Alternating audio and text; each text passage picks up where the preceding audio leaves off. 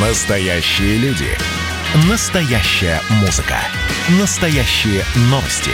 Радио «Комсомольская правда». Радио про настоящее. 97,2 FM. эм. Был бы повод. Здравствуйте, я Михаил Антонов, и эта программа «Был бы повод» 12 марта на календаре и рассказ о событиях, которые происходили в этот день, но в разные годы, ждет вас сегодняшней передаче. 1964 год, 12 марта. В СССР заканчивается расследование дела советского генерал-майора Петра Григоренко. В этот день его отправят на обследование в психиатрическую клинику Сербского, после приговорят к принудительному лечению. Петр Григоренко до 60-х годов образцовый военный. Однако его недовольство правлением Никиты Хрущева сначала выливается в резкие замечания, а после Григоренко организовывает союз борьбы за возрождение ленинизма. В общем, такой строй народу терпеть нельзя. Но никогда не бывает так, чтобы народ весь поднялся сразу.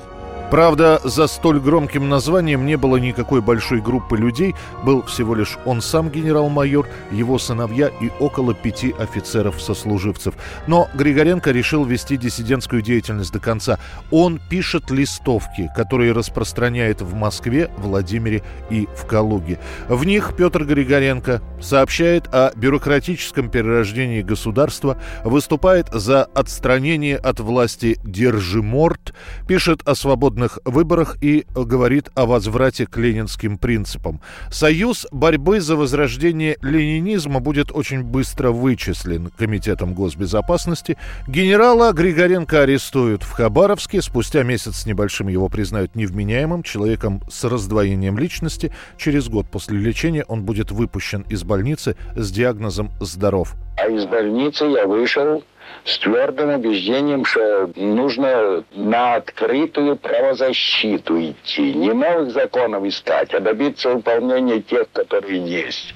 В звании генерал-майора Петра Григоренко не восстановят, а начисление пенсии он добьется вообще только через полгода. 1990 год, 12 марта, открывается третий внеочередной съезд народных депутатов СССР. Он проходит четыре дня. Анонсируется обсуждение главных вопросов. Первое – введение поста президента СССР и его избрание. Второе – выборы председателя Верховного Совета. Третье – внесение поправок в Конституцию, которые бы отменили однопартийную систему. Съезд показывают по телевидению практически целиком. На дворе гласность, значит, от народа не нужно скрывать, какие решения собираются принимать депутаты. Вот у меня спрашивают, как мы продолжим обсуждение сегодня. Давайте мы до восьми сейчас начнем обсуждение, потом можем объявить перерыв.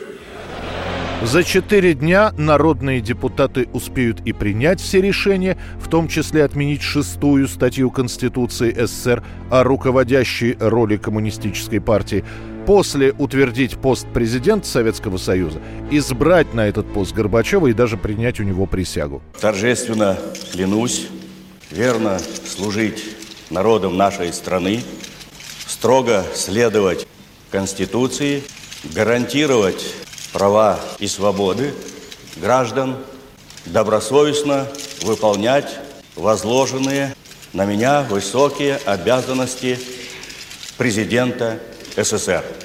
Уже в декабре того же года 90-го придется собирать очередной депутатский съезд.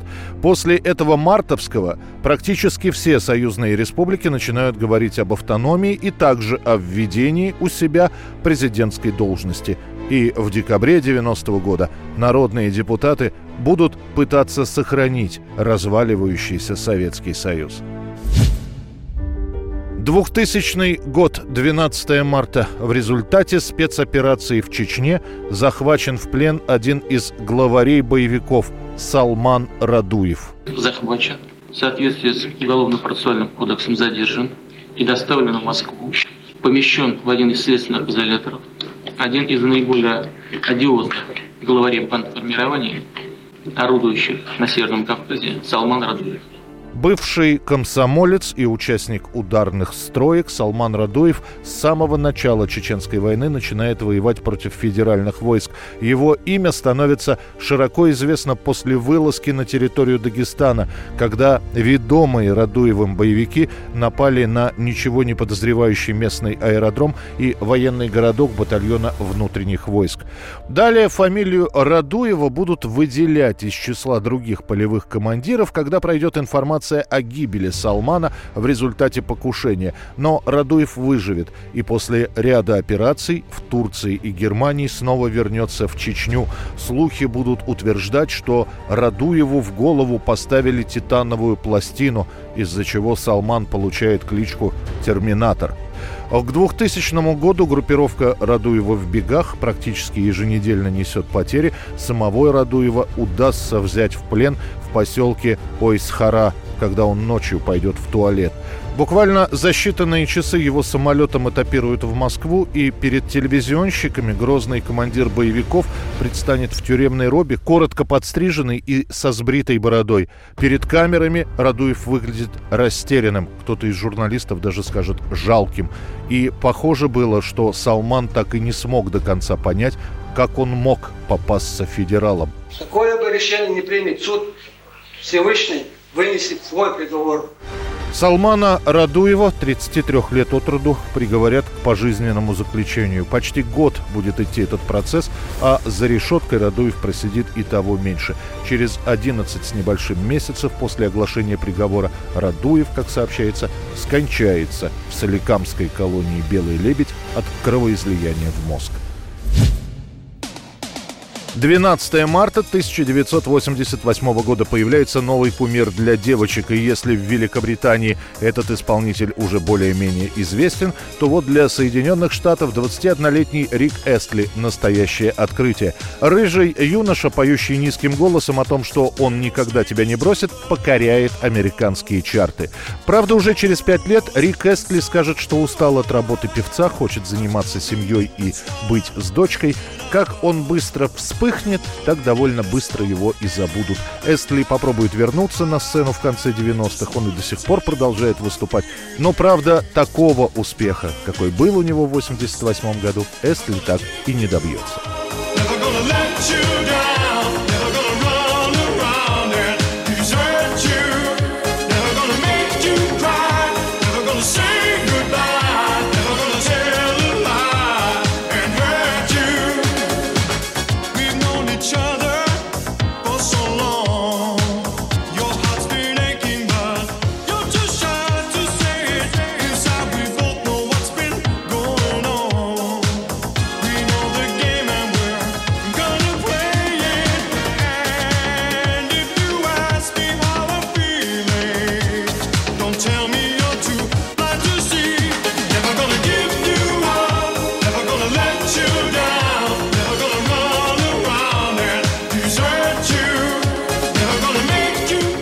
Это была программа «Был бы повод» и рассказ о событиях, которые происходили в этот день, но в разные годы. Очередной выпуск завтра. В студии был Михаил Антонов. До встречи.